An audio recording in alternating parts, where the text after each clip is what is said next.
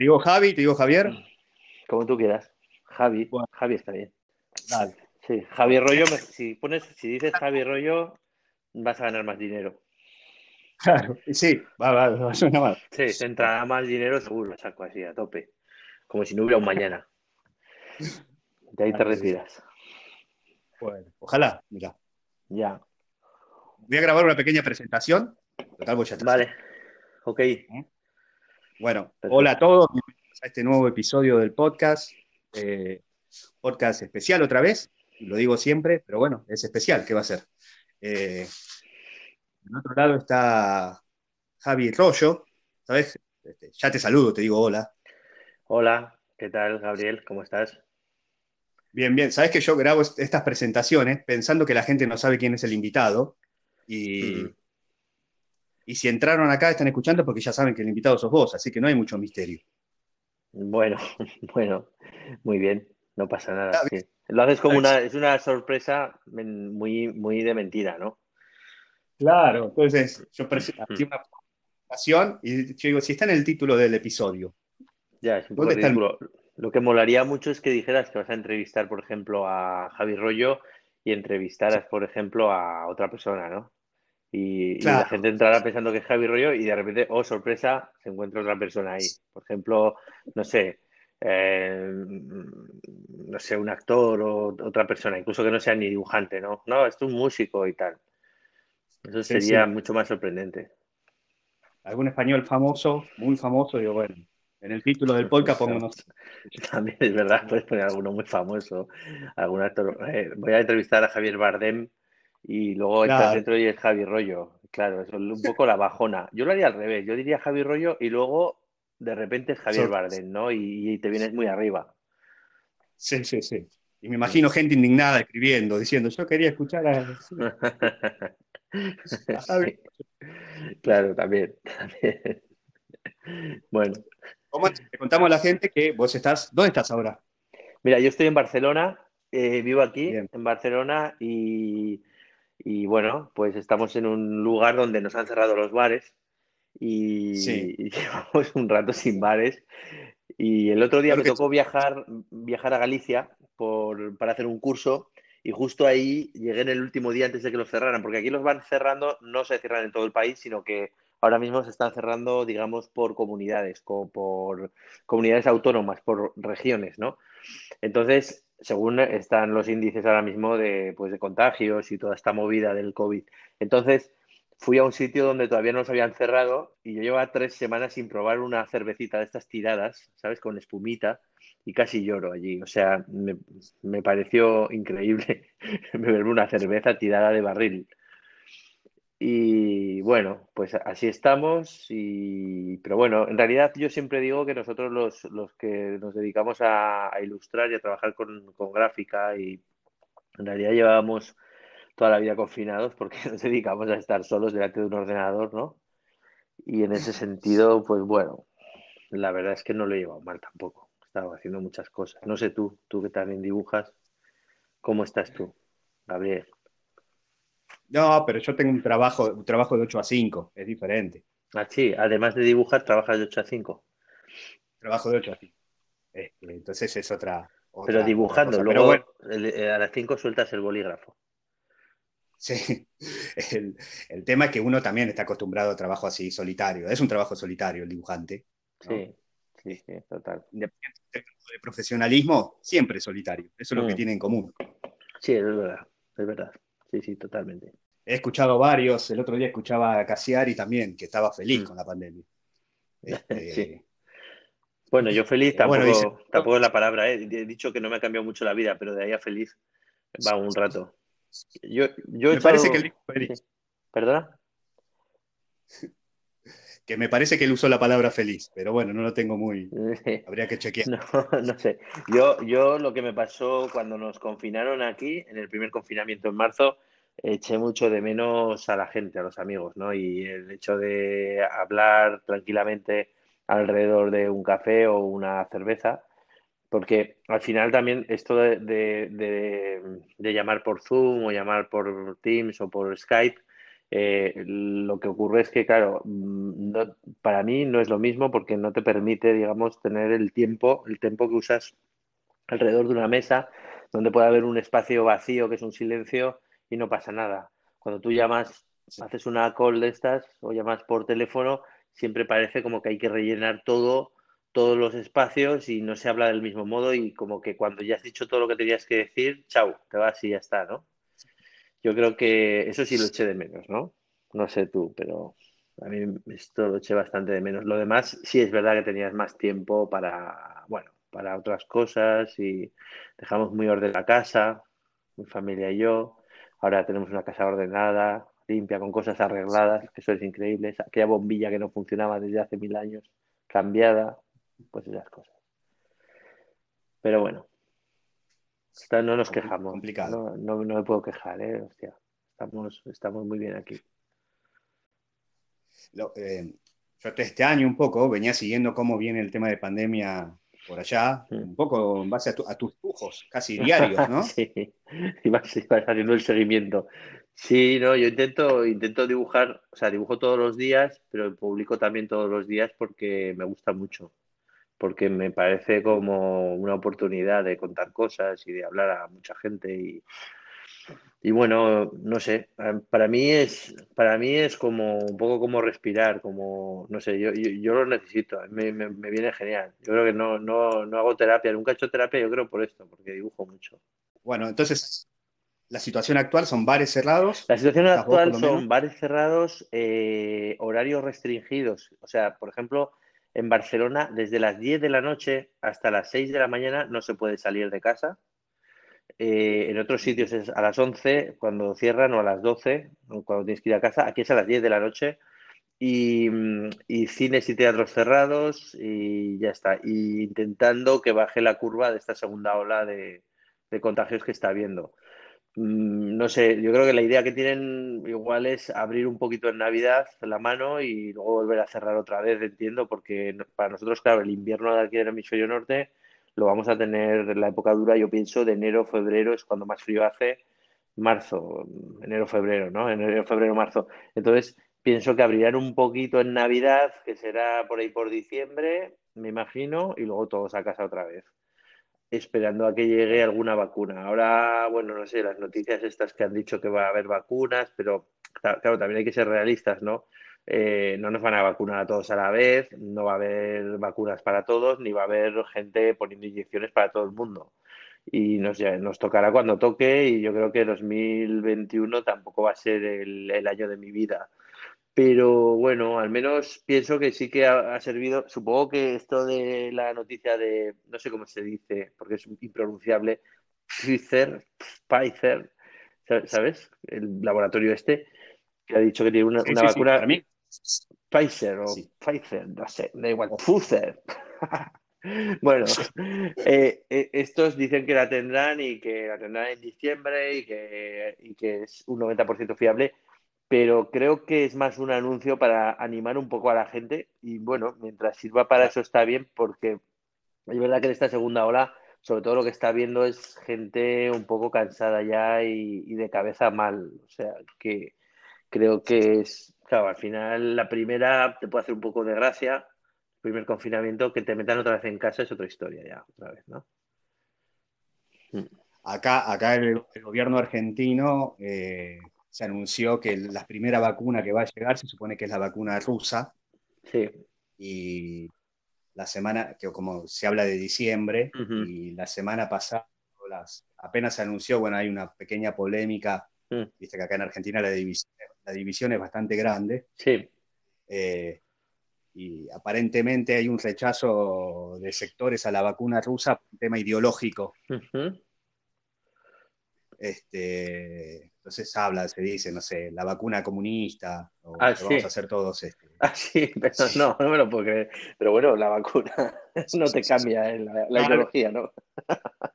es muy bueno. Sí, sí, sí, hay un tema Primero como si Rusia fuese este, comunista, ¿no? Ya, claro, claro, que ya dejó de serlo hace tiempo.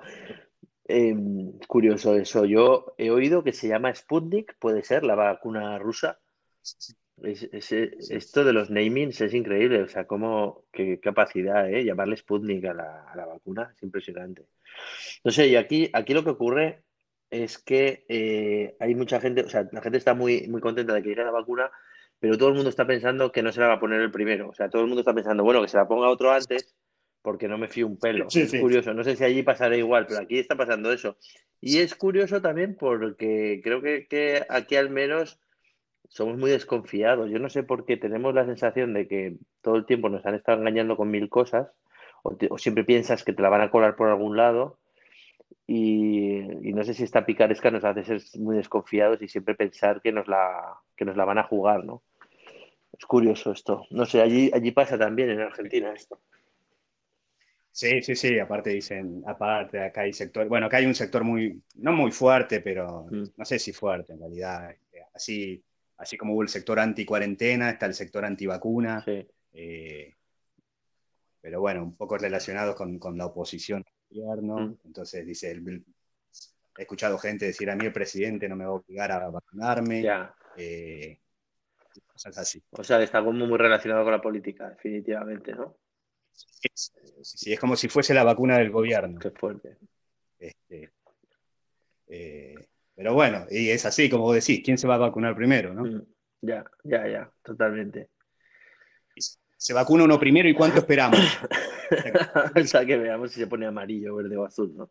Sí, es curioso eso, es muy gracioso. Bueno, eh, pues a ver.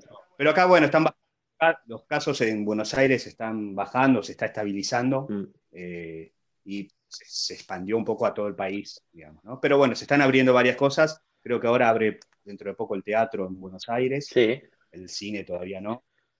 Y los bares también tienen horarios restringidos y con distancia social, y, pero bueno, no sabe lo que son los bares, son, es un boliche. Claro, claro. Eh. Bueno. Pero bueno, Javi, volvamos un poco a vos. Dejemos la, pandemia que no la vamos a solucionar. Ah, no, ¿tú crees? Yo creo que tampoco. en serio. Te quería preguntar, ¿cuánto hace que dibujas? Dibujar, dibujar desde pequeñito. En realidad yo siempre digo que yo soy de estos que no dejo nunca de dibujar, porque en realidad dibujamos todos, ¿no? Hasta los 10 años más o menos, yo creo que todo el mundo dibuja y lo que es una pena es esto de que, claro, nos meten en la cabeza que el dibujo no sirve para nada, que es una actividad em, en realidad como muy menor si la comparas con, la, importancia que se le da en la escuela a las matemáticas o a la lengua o a este tipo de cosas. Eso sumado a que llega un momento, eh, yo creo que cuando tienes esos 10 años que estás en primaria en, la escuela, que, que, te hacen ver como que no sirve para mucho y además te, si sigues dibujando existe esta crisis de la, del realismo, ¿no? Donde toda la gente alrededor, todos los adultos te preguntan a ver qué estás haciendo, qué es eso que estás dibujando, ¿no? Y, de repente te das cuenta como que, claro, te intentan meter esta idea que tiene, que es muy popular, ¿no? De pensar que el dibujo, en realidad, cuanto más se parezca a la, realidad es mejor, ¿no? Que es, este, que es un gran error. Y, y, yo, bueno, dibujo desde siempre, no, no pare nunca y no me llegó esa crisis nunca tampoco y ya está. Empecé con los tebeos, con, con las historietas, con los cómics de, de, Mortadelo y Filemón, no sé si allí llegarían, que es unas, imagino que sí, ¿no? De, del dibujante Ibáñez de aquí, de la, editorial Bruguera, que estaba aquí en Barcelona, por cierto, muy cerquita de donde vivo yo. Y, y, que era lo que teníamos para, para pasarlo bien los, los, que nacimos en los 70, ¿no? Y, bueno, empecé a dibujar mortadelos y de ahí no paré. Es, curioso también porque la trayectoria que seguías cuando dibujabas y de lectura de cómics es muy gracioso porque pasabas de leer cómics infantiles de este tipo, con Mortadelo y Filemón, el agente Anacleto, eh, Zipizape, bueno, no sé, no sé si existirían allí, pero eran personajes de aquí, y automáticamente cuando cumplías ya, pasabas a la adolescencia, te empezabas a, leer pues eh, CIMOC, eh, revistas de adultos de cómic europeo, CIMOC, el, el, Víbora, que la de aquí, eh, 1984, no sé, toda una serie de, cómics que, ya venían mucho con, ah, con, gente de aquí que dibujaba, ¿no? En plan de cosas de todo tipo, desde sexo, droga, rock and roll, etcétera, y toda la corriente de underground americano que venía de, con, con, gente como Robert Crumb o como Shelton o gente, bueno, que hacía cosas que estaban muy bien. Y yo creo que casi todos mamamos, pasamos de esto de la escuela bruguera a eso y luego a los humoristas también del jueves, ¿no? A los clásicos que allá creo que también tenéis alguna revista de humor así mítica. Creo que hay una también, hay un periódico que se llama Barcelona que aquí sacaron Mongolia hace poco. Bueno, en fin, como que no había una transición tampoco de cómic de adolescentes o de chicos más grandes, sino que pasabas como de lo infantil directamente a, ver adulto completamente. Y, y nada, y esa fue un poco la trayectoria.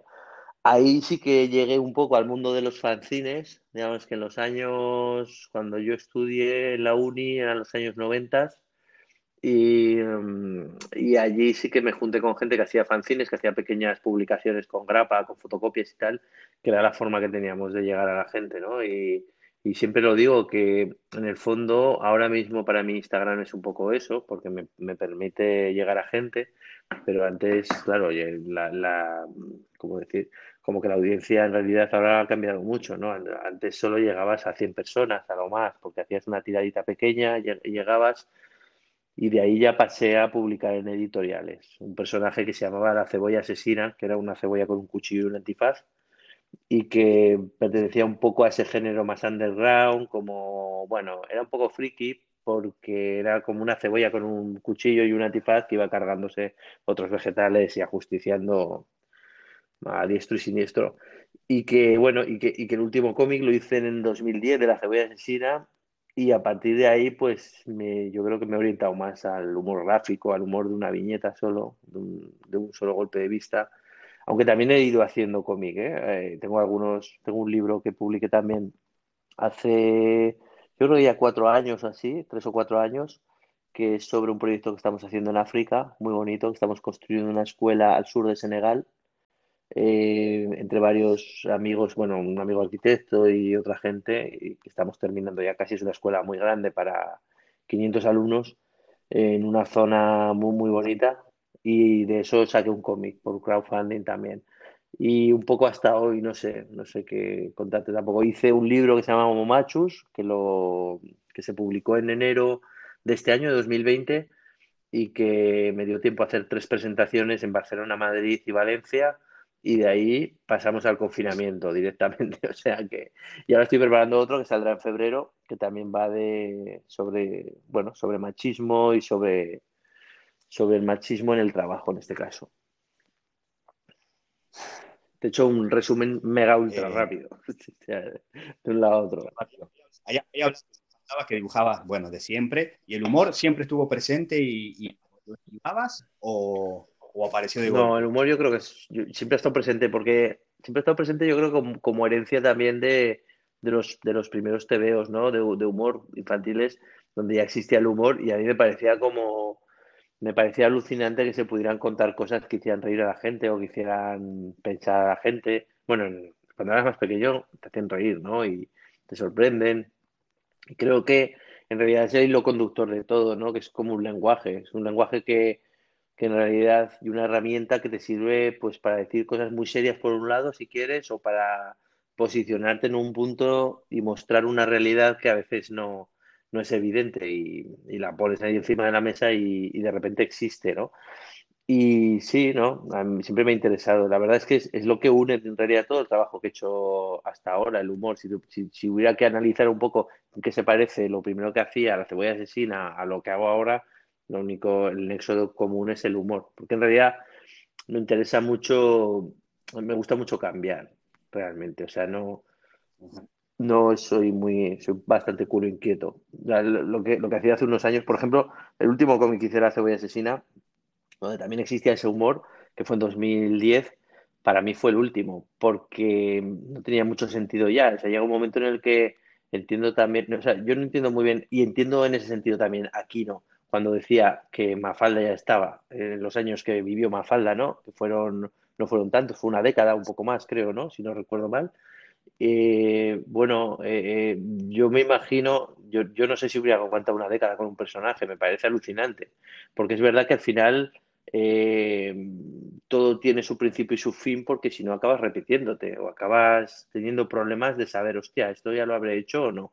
A mí alguna vez me ha ocurrido. Tú una vez tú me preguntabas, oye, ¿esto lo has hecho tú antes? Que te dije que lo de Inceptio que he visto antes en el chat, digo, a ver dónde empezamos a hablar tú y yo y me preguntabas, oye, ¿esta sí, la has hecho tú? que me han dicho y tal? Y te dije, no, no la he hecho yo, pero sí me ha ocurrido copiarme a mí mismo, ¿eh? sin querer. Quiero decir, de yo hacer una viñeta y al cabo del tiempo no acordarme, porque claro, como a una al día, ni puta idea, y de repente saco otra y me dice un amigo, tío, que esta ya la has hecho. te lo juro, esto me ha pasado. Y, y también me ha pasado sí, y también ha pasado con gente, ¿eh? que gente ha hecho algo igual que había hecho yo antes y al revés, pues puede pasar también, yo qué sé. Pero eh, ocurre yo creo cuando, cuando haces muchas, ¿no? Cuando estás trabajando todo el rato y hay cosas en el ambiente, que es que es así, no sé, es algo que, puede pasar. A mí me ha pasado de, por ahí, qué buena idea esta, la voy a dibujar y descubrir que ya la había hecho. Eh, completamente, completamente. Además, cuando intentas hacer algo que tú también lo haces mucho, de de reducir las cosas a un, a, un mínimo o explicar cosas con muy pocos elementos, eh, te puede pasar que de repente, claro, coincidas. ¿Por qué? Porque, porque sí, porque yo qué sé, porque hay cosas que... Hay, hay una palabra en alemán que se llama Zeitgeist, que quiere decir el espíritu de la época, que existe siempre. O sea, ellos, ellos son capaces de reunir varias palabras en una palabra, ¿no? Los alemanes. Y esto quiere decir como algo así, eso, como el espíritu de la época, la cultura, digamos, que hay en el ambiente, ¿no? Y lo que ocurre en el ambiente. Entonces, claro, yo siempre explico que la creatividad y las ideas que tenemos vienen siempre de otras ideas, nunca vienen de la nada, ¿no? Entonces, si tú agarras una idea y la conectas con otra, es posible que te dé una tercera y eso permite un punto de vista diferente acerca de la realidad, ¿no? Y, y, lo que puede ocurrir, y suele ocurrir a veces, es esto, que de repente hay, ideas en el ambiente que, puedo cazarlas yo y puedo cazarlas otra a la vez. O, las he cazado en un momento dado, como tú dices, y de repente te viene la misma idea o matizada y estás hablando casi de lo mismo. Y bueno. A, mí a veces, a vos, que decís, esto lo tengo que haber hecho alguien antes. Y empezar a buscar a ver si no existe. Sí. Si no fue dibujado por, por alguien, incluso ir a ver a determinado autor, decir, no sé, estoy haciendo algo y digo, esto se me está ocurriendo a mí o se lo vi a Javi. Entonces me pongo a buscar a ver si. Sí, sí, sí total. no puede ser que no exista esto. Sí, mira, mira, por ejemplo, mira, hoy has, eh, hoy has publicado, eh, ah, no, ayer, esto de Love, ¿no? Que has publicado del, del, imperdible, ¿vale? Que es muy chulo. Yo no lo había visto, por ejemplo, esto. Sí. Está bien. No, no lo había visto. Pero a mí hace poco, por ejemplo, se me ocurrió una con esto, con, la palabra love, no, era lover de enamorado y loser, ¿no? De, perdedor, que lo único que cambia es la S y la V. Y, claro, lo, hago todo emocionado, digo, wow, qué idea, no sé qué, se lo enseño a mi hija y me dice, papá, eso está súper visto. O sea, eso está en mil memes, es un coñazo que estás haciendo, pero yo lo suelo enseñar porque si lo ven varias personas, pues es más fácil que no la cagues haciendo algo que, ya está hecho. Y efectivamente no lo publiqué, me dijo que era, una basura que ya estaba hecho y que ya está. Que... Entonces sí, puede pasar, yo qué sé. Es que es complicado. Y sobre todo ahora mismo, en el mundo de las redes en el que estamos, también puede ocurrir algo que, que es muy común, que es que tú ves tanto... Yo siempre digo, Mira, algunos que tenemos, los que hacemos imágenes como la que, las que haces tú tan, tan sencillas o las que puedo hacer yo, es que eh, realmente se ven a distancia. O sea, es como, digamos, como trabajar con la idea de las señales de tráfico, ¿no? O sea, tú vas a, a velocidad por, por, la autopista, por la carretera grande, y vas viendo las señales, porque las señales están son muy sintéticas, están muy, muy, son muy simples, ¿no? Y las puedes ver a mucha velocidad. Esto pasa igual. O sea, este tipo de imágenes, la suerte que tenemos es que las podemos ver aunque vayamos a toda velocidad con el dedo pasando por encima del Instagram, ¿no? O sea, podemos poner mil likes a toda velocidad y se pueden ver. Claro, esto tiene una cosa negativa también y es que tú si estás viendo Instagram continuamente, realmente pueden quedarse ahí en la recámara ideas que te la pueden jugar también, ¿no? Y que puede ser que hayas visto una idea y no te acuerdes siquiera y la tengas ahí. Eso puede ocurrir. Pero bueno. Contamos un, el, contacto inicial para esta charla es que eh, yo había publicado un, dibujo, o como se llame, y tú, recibí, me, llamó la atención porque recibí dos mensajes y empecé a, mirar tu, material y no encontré nada. Tenés tanto publicado, yo no lo voy a encontrar nunca. te escribí.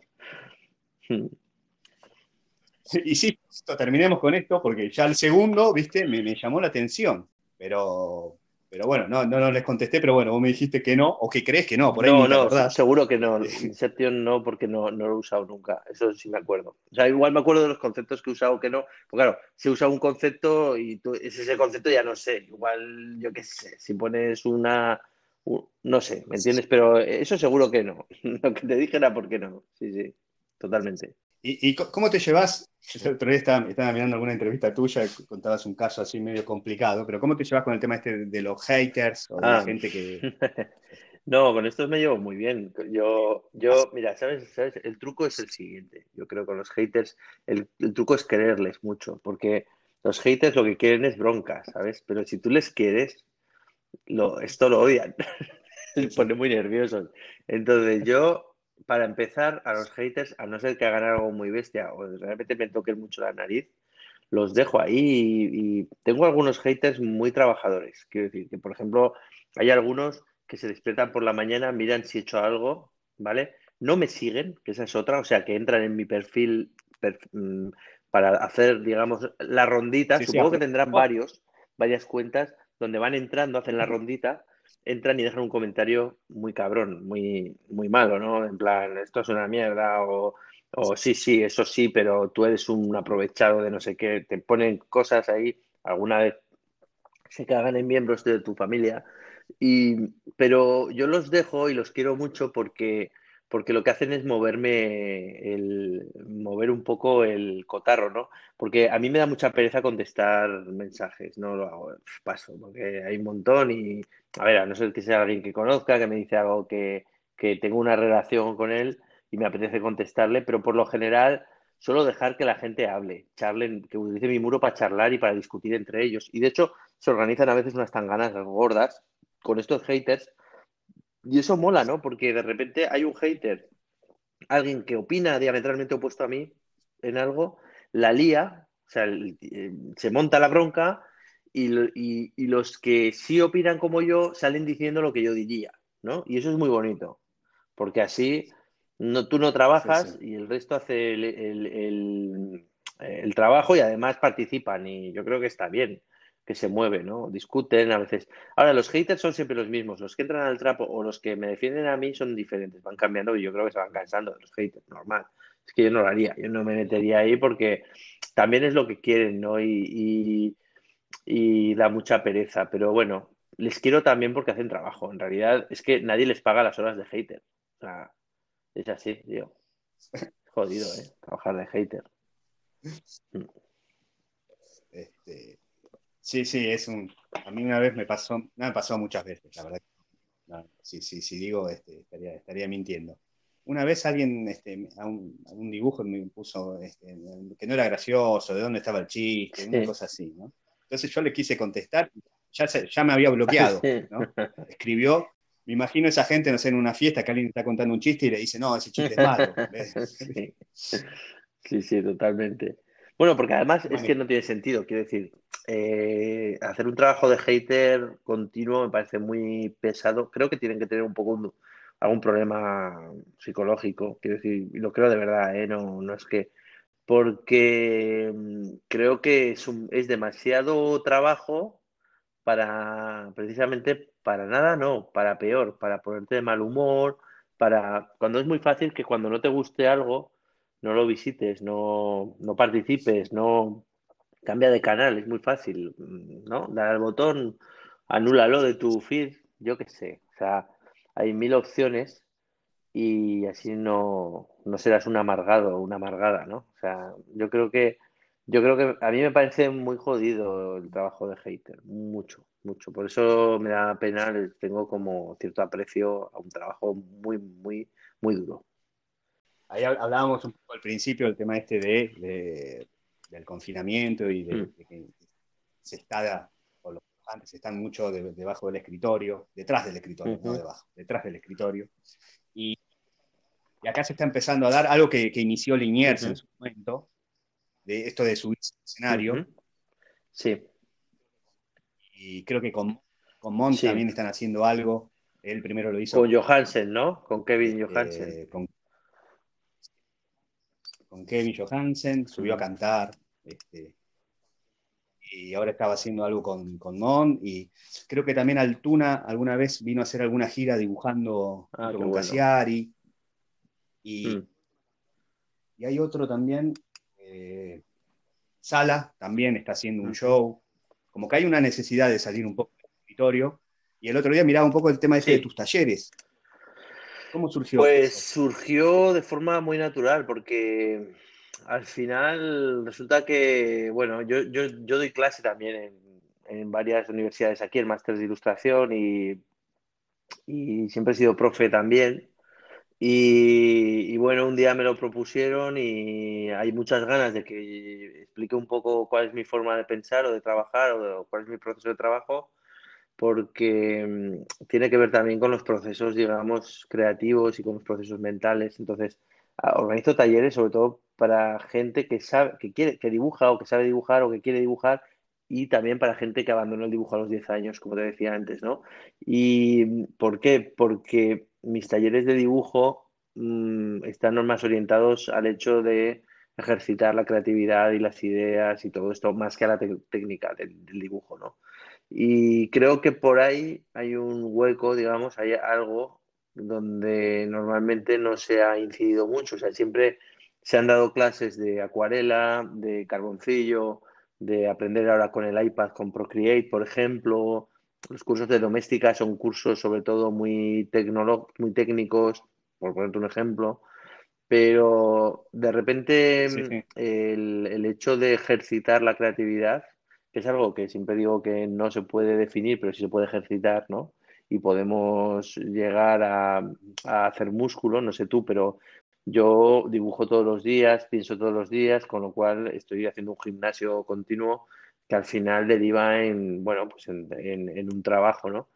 Y, creo que por ahí están teniendo ahora mucho éxito. También no sé si será un éxito eh, efímero será un éxito que, se, que se mantendrá, porque también tengo que decir que justo ahora mismo es un momento en el que la gente, al menos aquí en España, eh, están cambiando, están pensando sobre su, propio, su propia función en la vida, ¿no? Esto ha sido un golpe muy fuerte, lo del virus, ha hecho que muchas cosas cambien, que haya gente que cambie de trabajo, incluso de lugar de, residencia, ¿no? Gente que vive en las ciudades que lo ha pasado muy mal en pisos muy pequeños, porque aquí hay pisos muy chiquitines, vivimos todos en, pisos pequeños, en, apartamentos pequeños, y, mucha gente se está replanteando irse a vivir fuera de la ciudad. No sé, es, es un momento muy raro de cambio, donde precisamente los talleres que yo hago, pues creo que tienen bastante cabida ahora. De hecho, Fíjate, la semana pasada estuve en Galicia, mm, eh, el fin de semana me voy a, un pueblecito que se llama Berga, aquí cerca de en la provincia de Barcelona, y la semana siguiente creo que voy a hacer otro en, la, en un lugar muy bonito, en la, medio de la montaña, en un albergue cerca de Madrid. Y, y, bueno, voy haciendo, sí, no sé. Yo estoy muy contento de hacerlos, de hecho, porque ahora mismo los fines de semana, por ejemplo, aquí en España, tampoco puedes salir de tu ciudad, está prohibido moverte. Pero eh, si vas a trabajar, sí lo puedes hacer. Entonces, claro, a mí me está sirviendo también para, con todas las medidas de seguridad y de distancia social, etcétera, la mascarilla y no sé qué, pues al menos poder hacer cosas y estar con gente, ¿no? Y me parece una suerte también hacerlo. Claro, estoy muy contento de hacerlo. Sí, también te digo que cuando nosotros, yo tengo una publicación que se llama El Estafador, donde, donde colaboró Liniers, colaboró Tute, por ponerte ejemplos de gente de allí, y colaboró, eh, ¿quién más? Eh, bueno, un chico uruguayo también que se llama, no me sale el nombre. Bueno, había bastante gente de Latinoamérica y mm, en su día y, eh, y ahí, con, desde esa plataforma, desde, desde ese newsletter que hacíamos, que es un blog en realidad de humor, newsletter, lo que, lo que hacíamos de vez en cuando era conciertos ilustrados, de hecho. Hombre, evidentemente mm, Tute y Liniers no pudieron participar porque lo sabemos aquí en Barcelona, pero sí los dibujantes que estábamos aquí. Y, y era un poco parecido a lo que me estás contando que, que hace Mont de hace un tiempo también, pero para que te hagas una idea, nosotros, por ejemplo, el primero que hicimos creo que fue en 2010 con un grupo de aquí que se llama Love of Lesbian, que es conocido, y, y fue muy divertido. No, no como lo hacen ellos, porque creo que no, ¿eh? porque nosotros lo que hacíamos era proyectar, tener una mesa de dibujo, íbamos pasando a los dibujantes, y bueno, pero que tampoco lo inventamos nosotros, es algo que se lleva haciendo. Y a mí es todas estas movidas que suponen salir del escritorio, yo soy alguien muy sociable, o sea, hay, hay gente que no, que es muy de estar detrás de la mesa, es muy tímido, es muy, ¿cómo se dice? Como muy caracol, ¿no? Por así decirte, muy de, muy de estar encima del papel y poco sociable. A mí me encanta la gente, me flipa mucho hacer cosas con gente y en grupo. Creo que es una oportunidad además súper bonita. Siempre que puedo monto historias. De hecho, ahora mismo estamos preparando un proyecto muy chulo, igual lo desconoces. Eh, nos hemos juntado a un grupo de, dibujantas ahora, porque son todo, son todo mujeres. Mm, La Mandanga, no sé si te suena, eh, Mercromina y Liona, que son tres ilustradoras que hacen humor gráfico de aquí de Barcelona y yo estamos montando una publicación nueva que saldrá en breve que se llamará El Meteorito y que, y que, pretende ser una publicación semanal de humor también. Y me encanta montar saraos. O sea, yo creo que, que es aparte de dibujar es con lo que más disfruto también. Montar saraos y dibujar. O sea, me flipa eso. Ahí mencionabas, pensaba, es, muy fuerte, ¿no? el, el humor gráfico, no sé si llamarlo femenino, o de dibujantas, como vos decís, ahí en España, ¿no? sí, ¿cuántas? Eh, Flavita, me, gusta mucho.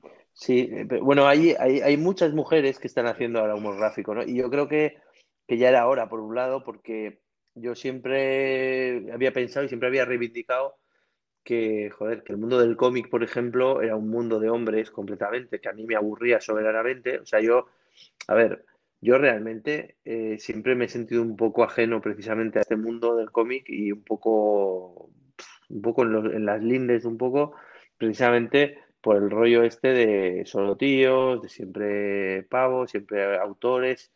Y yo no sé por qué no existían las mujeres, ¿no? Y de un tiempo a esta parte, realmente yo creo que ha, habido un vuelco muy importante y muy necesario de escuchar voces femeninas y mujeres en el, bueno, en el panorama del humor gráfico y en el panorama del cómic. Hasta tal punto que, por ejemplo, el, ámbito de la ilustración es mayoritariamente femenino, por ejemplo, aquí en España. O sea, no hay, eh, no sé, te puedo estar hablando, yo doy clase, por ejemplo, eh, másteres de ilustración, donde el 90% de la clase son mujeres y el 10% son hombres. O sea, que, la diferencia es brutal.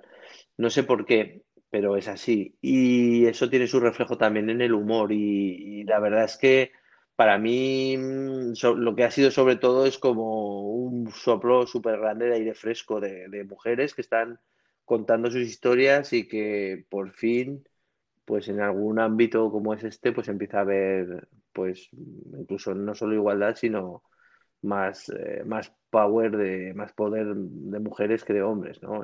en, este, en este campo. Y, es una pasada. La Flavita, por ejemplo, pues fue un. Yo creo que fue quizá una de las primeras boom, digamos, de, de todo esto. Creo que ha tenido mucho que ver también las redes sociales, porque Instagram es una red social donde a mí creo que hay más mujeres que hombres en Instagram. Y al menos yo, yo por ejemplo, entre mis seguidoras tengo 75% de mujeres y 25 hombres. No sé tú cómo andarás. Y Sí, y, yo ¿eh? pienso que pienso que esto ha favorecido mucho también, ¿no? No sé, creo que ha tenido mucho que ver, porque ha habido muchas mujeres también que se han sentido identificadas con otras mujeres, ¿no? Y por fin, y, están hablando de cosas que nosotros no podemos hablar, como es, son temas de, sobre, no sé, sobre cuestiones como, no sé, la, eh, eh, su fisonomía, o, o sea, el tema, por ejemplo, de la diversidad de los cuerpos, o de, o de las tetas, o de, yo qué sé, de mil historias, o de la regla, o del placer mismo femenino, ¿no? visto no desde un punto de vista heteropatriarcal, sino desde su punto de vista, y todo esto ha supuesto un gran cambio, ¿no? Y una conexión y una sororidad entre mujeres que, para mí me parece que era ya muy necesaria y, bueno, y que ha llegado, y que ha llegado para quedarse y para, y para tirar para adelante además, y me parece genial, ¿no? O sea, hay que pensar también, por ejemplo, yo no sé tú, pero eh, yo, yo tengo, aparte de Instagram también, fuera de Instagram, casi todos son mujeres lectoras. Quiero decir que, que no hay la misma proporción de mujeres lectoras que hombres lectores de libros, por ejemplo. O sea, yo cuando iba a presentar mi libro Homo Machus, ya sé que la temática es una temática feminista también, desde el punto de vista de un hombre, pero la mayoría de, las mujeres, y también estamos hablando de un 90% serían mujeres en mis presentaciones de libros y un 10% hombres si llega, hasta un 10% de hombres. Y al final te das cuenta de que, bueno, de que irá cambiando poco a poco. También yo creo que se irá, todo se irá equilibrando. También ha, habido ahora, no sé si es que no ha habido, realmente siempre ha habido mujeres artistas, ¿no? Eh, creo que ahora por fin al menos se van alcanzando ciertas cotas de igualdad en algunos ámbitos como este. Y me parece que, joder, ya era hora, ¿no? También. Vos comenzaste con tu libro, el último libro. Eh, Homo Machus. Está, difícil de decirlo. Homo Machus. Homo Machus. Y decías que tenías en, en Gatera. Sí, tengo otro que se va a llamar Laborachismo. Eh, que es de, sí, que va de laborachismo, eh, bueno, ya sabes de qué va, de machismo en el trabajo, y, y, con el que estoy ahora con las correcciones últimas antes de ya meterlo ya a producción, y, que saldrá yo creo que en febrero. En realidad es una cosa que, que vino un poco de la necesidad de hablar, de, de, profundizar sobre el tema, porque el primer libro, el de Homo Machus, yo hablaba de, de, de muchos temas por encima, digamos que hablaba de la igualdad, de la conciliación, de las violencias, de, había un apartado también sobre el trabajo, etcétera, pero es una especie como de primer paso, de primer libro, y en este ya profundizo mucho más acerca del machismo. Siempre lo hago intentando hablar con muchas mujeres y intentando que el libro sirva de herramienta para, para el cambio que tenemos que hacer los hombres, ¿no? Y bueno, no tiene no tiene más. O sea, a mí siempre he dicho que lo que me gustaría es que lo lean muchos hombres y de hecho es curioso porque la mayoría de los libros los compran las mujeres para sus parejas, ¿no? Para los hombres. Eh, o para su amigo, o para su primo, o para su hermano, o para su padre. Y, y, bueno, en ese sentido yo estoy muy contento. Allí en Argentina es curioso porque tenéis unas campañas a veces muy potentes acerca del machismo. No sé, he visto algunas que muestro alguna vez cuando voy a hacer una charla de este tipo que son muy interesantes. Si había uno en el que, yo no sé si tú la, has visto, ¿no? No sé, debe tener unos años ya, eh, que era de, tíos hablando entre sí, o sea, eh, donde había un chaval, que un chico que, que le sentaba a su padre en el sofá y le decía eh, algo así como, oye, deja ya de, tratar mal a mamá, ¿no? Llevas toda la vida haciéndolo tal, tienes que cambiar etcétera, y el otro no, no, lo aceptaba, ¿no? Su padre era un señor mayor. Y había otra escena donde había dos chavales, donde uno empezaba a, echar piropos guarros a una tía y te, yo qué sé, pues te, lo comería todo, no sé qué, tal, ¿no? Eh, y el otro decía, oye, pero para ya, ¿no? Se está generando un mal rollo, violencia hacia esta chica, va a tener miedo, está generándole miedo y tal. Y son campañas que que en realidad son muy importantes porque hasta que, y esto lo hablo yo con muchas amigas que están muy metidas en, temas del feminismo, y, la, y un poco la visión de todas es el mismo, hasta que los hombres no demos el paso de identificar y, aceptar que realmente hemos, criado, hemos sido criados en, con, unos prejuicios y una cultura muy machista y sepamos capaz de, capaces de cambiar o de empezar a cambiar, y situarnos al lado de las mujeres en esta lucha, no irá cambiando la sociedad. Y es, es algo que es súper importante, o sea, que, que, es algo que tiene que ocurrir. Y eso va, va, a pasar también por perder privilegios que tenemos, y tenemos muchos. O sea, tú o yo, por el hecho de haber nacido tíos, de ser hombres, tenemos muchísimas más facilidades para muchísimas más cosas que las mujeres. Y esto es así. Evidentemente, es algo que no es muy popular decirlo un hombre y, mm, y, que, que muchas veces pues se me han echado encima, pero me da igual, se me eche. Quiero decir, es así. O sea, yo no, no tienes los mismos derechos, ni ya solo el hecho de volver a casa solos por la noche después de irnos de farra, de fiesta, y no tener que mirar hacia atrás. Bueno, sí, puedes mirar por si te atracan, ok, vale, y en determinados sitios, ¿no? Pero mm, la mujer tiene que mirar para atrás por si le atracan o le violan o la matan. O sea, es muy diferente también, ¿no? Bueno, y como ese privilegio, que es muy evidente, pues muchos otros, no sé. Pero bueno, es un trabajo que hay que ir haciendo y que está ahí, yo qué sé, y que poco a poco irá cambiando. También es verdad que cuando lleguemos a un punto de empezar a cambiar todo esto, seremos menos esclavos todos los tíos de, todas las mierdas relacionadas con el machismo, con el hecho de tener que hacerte el guay en un grupo de tíos, de que te envían vídeos por los colegas y, o vídeos jodidos de lo que sea y, y, que no eres capaz de decir, aunque te parezca mal, no tienes narices de decir, oye, mira, o sea, yo esta mierda paso, no envíes esta mierda, o sea, vale, ya está, ¿no? Yo qué sé.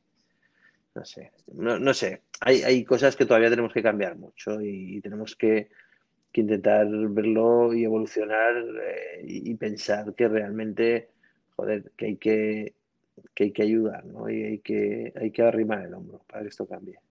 Hablabas hace, hace, este, hace unos minutos de que, tenías un, un, blog o una publicación con, con Liniers y con, con Tute. ¿Qué más, qué más conoces de acá, del humor argentino?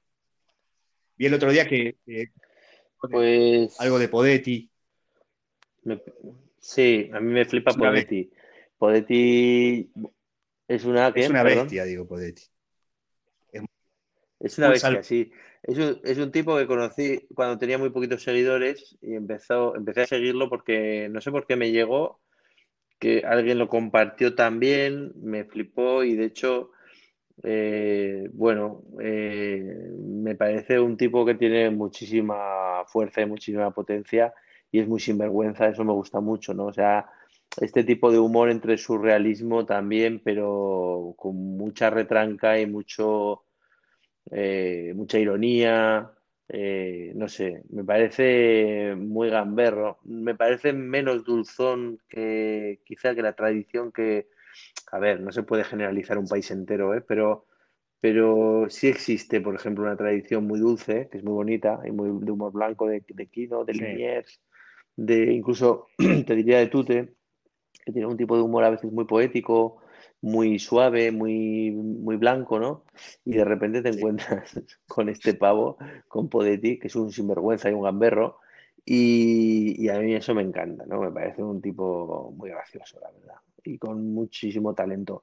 Eh, de hecho, le he comprado ya algún original, incluso, que me lo tiene guardado un amigo ah, en Buenos Aires, porque, porque me flipa, me flipa lo que hace y soy muy fan de él, sí. Y no sé, eh, conozco más gente, seguramente conoceré más, más gente, pero ahora mismo, bueno, eh, ¿cómo se llama este?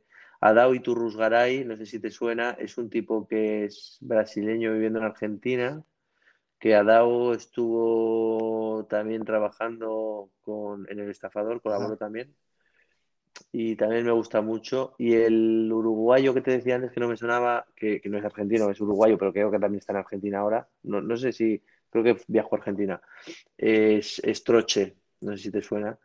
Y Troche también ha publicado, yo creo, en Argentina algún libro, si no me equivoco. Y este, por ejemplo, también estaba en el estafador. O sea, había había bastante gente de Latinoamérica. Había un, colaborador cubano también que vive en Cuba y, un chileno, si no me equivoco, que era este tipo que es bastante conocido también, pero ahora no me acuerdo el nombre. Es que yo soy muy desastre para los nombres. Es un tipo que se llama, no me va a salir el nombre. Me saldrá cuando termine. Hace poco había hablado en uno de los episodios con Kioskerman, que... Sí, Kioskerman también. Este, yo lo vi al lado de los, de los sensibles, digamos. Mm, sí, sí, totalmente, totalmente. sí. Este, Porque es curioso que exista. Perdón, que no, le va, que no le va a gustar el qué. Por ahí no le va a gustar el término. No, pero hombre, es, es- es alguien que tiene mucha poesía, ¿no? En sus, en sus, no, es malo, o sea, me, me parece que, por ejemplo, el cómic este que tiene Den, eh, no sé, me, me parece un tipo con muchísima sensibilidad, con una forma de narrar como muy diferente también. O sea, cada uno tiene su, su forma, ¿no? No, y me parece muy bonito su forma de narrar, de ideas y de, y también de, bueno, y de todo, ¿no? Y que Eh, Oskerman también me parece muy grande, no sé, pero sí que es verdad que lo, se coloca más en la línea, digamos, más Liniers, eh, Tute. Kino es otra cosa, bueno, Kino digamos que es el- uno de los padres, ¿no? También el, el, pa- el padre de Tute también, el padre de Tute como Claro, era este eh, Caloi. Caloi, no sé, bueno, tenéis una tradición muy potente, ¿no? De, de, de humor gráfico y de, y de cómic. Y bueno, la verdad es que sí, es, yo creo que es uno de los referentes también, ¿no? Argentina en cuanto a, en cuanto a humor gráfico y a cómic. Es, es muy interesante. Otro, otro que a mí me gusta mucho, no sé si conoces a Diego Parés. ¿No? ¿Cómo es Diego Parés? Parés. Parés, sí, no, a este no lo conozco, a Diego Parés. Eh, es muy similar a, no similar, es un par de, de, de Podetti, también es una bestia y dibuja que es tremendo. Es- como di- como dibujante es excelente. Y pu- publica en La Nación, tiene una, este, una viñeta en La Nación. tiene, tiene un punto Villemín, ¿no? ¿Sabes quién es Villemín? No, Villemán. Bueno, no sé si aquí también, claro, es que lo estoy viendo ahora, ¿eh? No sé, no sé si es el... eh, qué gracia, todavía tengo cuenta en Blogspot. Sale una cosa en Blogspot. Esto es muy de, muy, esto es muy de gente mayor, ¿eh? Tener un blog eh, hoy en día. yo, yo- Debería tener un blog en su día, no sé. Busca, busca, busca el mío, gabrielsanchoblogspot.com. eh. Eh, Sí, está Gabriel, gabrielsancho.blogspot. punto com, punto ar. punto punto com punto ar. Sí, yo debo tener alguno también. Ah, mira, aquí estás. Joder, no tiene nada que ver, ¿no? Bueno, tampoco es de hace tampoco, o sea, ta- tanto, es del 17 las últimas cosas que publicaste, ¿no? Aquí, de Cambió un poco. 2017. Hombre, sí, cambiaste, claro. Pero eso está muy bien haber cambiado, ¿no? Pero Sí, bueno, sí. publicabas hasta, no sé, puedo buscar a ver, Javier Rollo, Blogspot, seguramente, seguramente será una cosa como bastante infame. No sé, no sé si, si existirá, ¿no? Yo creo que no existe, ¿no? A ver, Javier punto blogspot, punto blogspot.com. A ver. Ah, pues sí, sí existe. El Está. blog del, el blog del estudio de diseño Javier Rollo.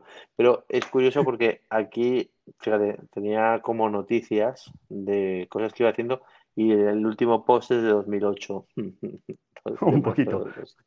2008, pero hay, hay cosas aquí, curioso, ¿no? Ya ni me acordaba que lo existían. abandonado. Hombre, un poco bastante, la verdad que sí. Pero me, me, me flipa esta cosa de la arqueología que de repente vamos dejando como, Sí. como esqueletos de dinosaurios por, por, ¿no? Por, por la red. Tengo esto, tengo un Tumblr sin actualizar de hace mil años, claro. con otro tipo de dibujo completamente diferente, por cierto. Tumblr de Javi Rollo, podéis visitar. Son como una especie de Tamagotchi, ¿no? Que uno tiene abandonado por ahí. sí, muerto de hambre y de asco, ¿no? Es un poco así, un poco así. Algo así. Qué gracia. Te quería, te quería preguntar, este, después de esta, de esta arqueología, eh, Mm, el- el- hablaba el otro día con la, con la invitada anterior, que, que es diseñadora, y hablábamos un poco de cómo es esto de vivir, ¿no? De, o de lo que vos vendés. Son ideas que todavía no están en tu cabeza, que van a estar. ¿Cómo, cómo lo llevas eso? ¿Tenés una especie de pánico? ¿Tenés este, ideas guardadas? no, pero yo creo que esto lo hace la experiencia, ¿no? El no tener pánico. O sea, yo Mm. creo que sí que tenía pánico antes, ahora me parece todo. Bueno, yo, yo, yo creo, yo, yo lo comparo mucho con el atletismo, ¿vale? Con el deporte. Yo no soy nada de- Ajá. deportista, me gustaría ser más deportista, pero no lo soy. Pero sí que lo comparo con el atletismo porque de verdad eh, para mí es una cuestión sobre todo de entrenamiento. O sea, digamos que lo que hacemos continuamente es entrenar y cuando compites es cuando te aparece un proyecto nuevo. No los que sueles hacer. O sea, yo suelo entrenar con los... Yo, por ejemplo, colaboro con varios medios de comunicación aquí Y mm, para periódicos digitales, también para el país de vez en cuando, para el periódico El País en papel y en digital. Eh, y, y, lo que ocurre es que normalmente, para mí, esto, o sea, cada vez que hay algo nuevo es cuando hay una competición. Quiero decir, mm, surge un proyecto nuevo, surge un cliente nuevo, surge un, un, encargo nuevo que no es de un cliente antiguo. Pero cuando ya conoces a los clientes o cuando tienes una colaboración periódica, para mí esto es entrenamiento. Es un entrenamiento real, o sea, que realmente estás dando también, dando, dando todo lo que puedes, lo mejor, pero si entrenas todos los días, no tienes por qué estar luego. A mí no, yo, yo no tengo ese, ese horror vacui, digamos, ese. Sí tienes tensión, o sea, si, si reconozco que cuando me viene algo nuevo, me pongo en tensión y hasta que no sale estoy en tensión, incluso también con, las, con los entrenamientos que digo. Pero con los entrenamientos ya es menos, porque entiendo también que cuando tú empiezas a colaborar periódicamente con, con un medio, por ejemplo, eh, acabas teniendo un sistema, un lenguaje, un algo que hace que sea todo más sencillo, que no empieces de cero cada vez que viene esa viñeta, sino que existe ya una especie de caja de herramientas para mí o de, o, de, o de músculos que sabes que tienes que mover para que aquel chiste salga, ¿no? De músculos y de, hablo también del músculo del lenguaje, de, de buscar aquellos, de tocar aquellos botones que sabes que si los tocas o si piensas en ello, pues aquello acabará saliendo y no, no me preocupa. Creo que además trabajo muy bien bajo presión, o sea, no tengo ningún problema con esto. Al revés, creo que me encanta. O sea, yo, por ejemplo, eh, me gusta mucho, de hecho, algunas veces hago ese ejercicio de que sale una noticia que a mí me interesa, que realmente donde tengo realmente una opinión formada, e inmediatamente publicar una viñeta, no, no, no esperar a nada, o sea, decir, venga, o sea, yo qué sé, cuando ahora recientemente ha habido todo el tema de Trump y que es realmente algo que a, que a, mí es curioso porque aunque esté lejos, claro, nos toca a todos porque es el gran imperio estadounidense que, que lo único jodido que tenemos es que estamos en la periferia y no, no, nos dejan votar, pero podríamos votar realmente porque nos va a influir. O sea, que esté Trump o que esté el otro pavo y el otro pavo tampoco es que sea Biden, Biden tampoco es que sea eh, alguien que sea de mi cuerda seguramente, pero siempre será mejor que el tipo este, el Trump este, ¿no? La zanahoria esta que se acaba de ir. Y, y bueno, me gusta mucho. Todavía está. Todavía no se fue. todavía no se quiere. A, ver quién, quién le echa, ¿no? Pero es gracioso porque parecía como que había como una zanahoria y una patata cocida, ¿no? El otro, ¿no? Era una cosa, era una, una elección de, de vegetales, ¿sabes? Bueno, y sí me gusta, me gusta mucho tirarme a la piscina y venga, o sea, que no tengo ningún, al revés, me pone, yo creo, o sea, me gusta, me gusta mucho. Sí.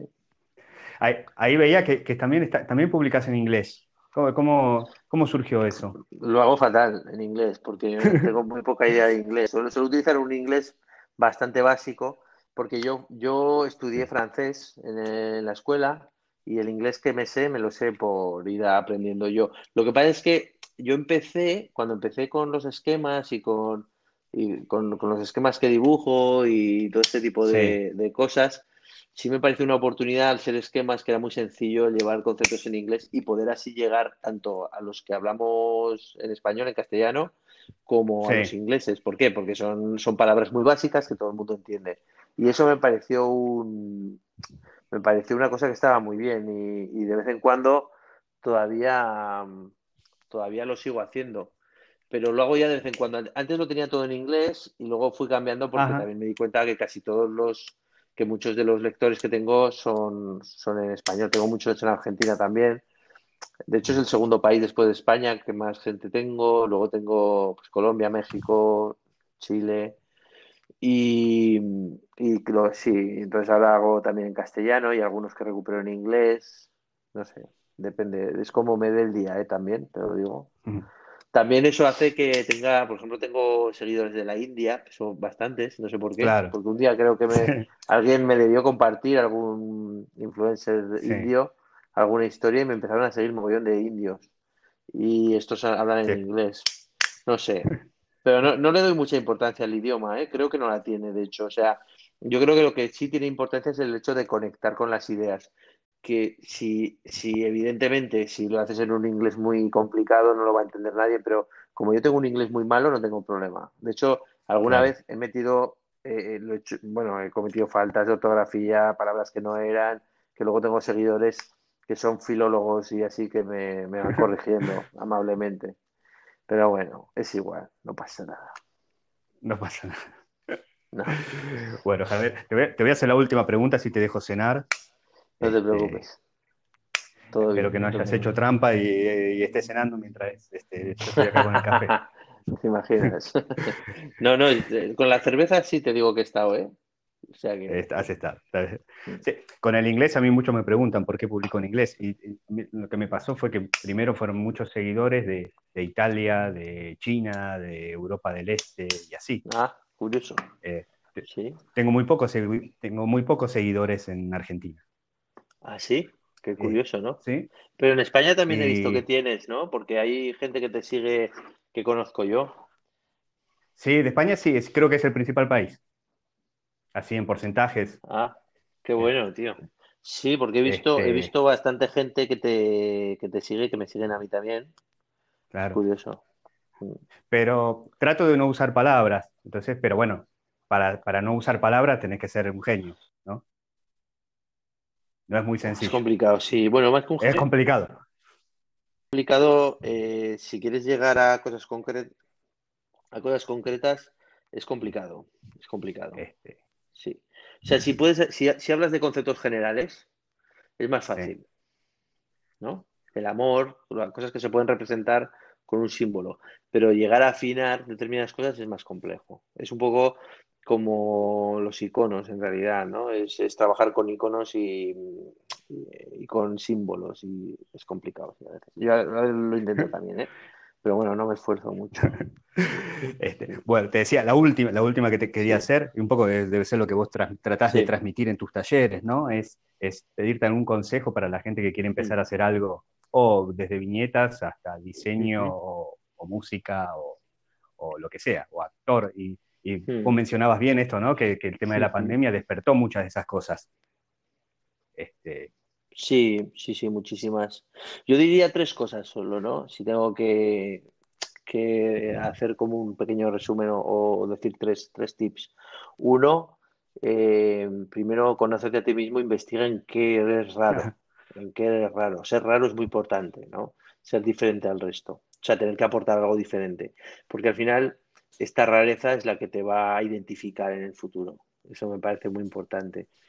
En segundo lugar, diría que mm, se centren sobre todo en las ideas antes de pasar a la forma. Los que dibujamos muchas veces nos vamos rápidamente al, lapicerito en lugar de, de, pensar dos veces las cosas antes, ¿no? Y creo que creo que aquel trabajo donde haya una idea detrás sobrevivirá en el tiempo y, hará que nos construyamos de una forma más sólida que si no tenemos en cuenta el hecho de trabajar con las ideas.